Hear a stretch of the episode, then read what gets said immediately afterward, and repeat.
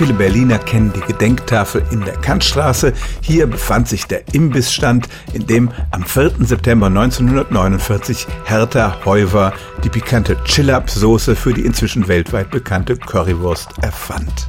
Diese Hertha Heuwer war nicht nur erfinderisch, sondern auch geschäftstüchtig und sie hat sich ihre Chill-Up-Soße zehn Jahre später als Warenzeichen eintragen lassen und hat ihre Legende ihr Leben lang gepflegt. Ihr Rezept für die Soße hat sie dann tatsächlich mit ins Grab genommen.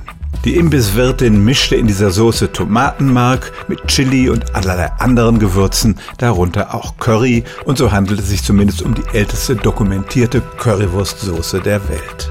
Dann gibt's den Roman Die Erfindung der Currywurst von Uwe Timm. Der ist zwar reine Fiktion, aber der Schriftsteller schwört, er habe schon zwei Jahre vorher, nämlich im Jahr 1947, in Hamburg eine Currywurst gegessen.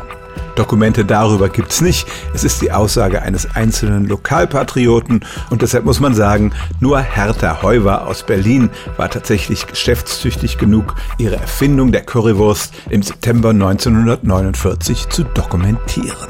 Stellen auch Sie Ihre alltäglichste Frage unter stimmtz.radio1.de.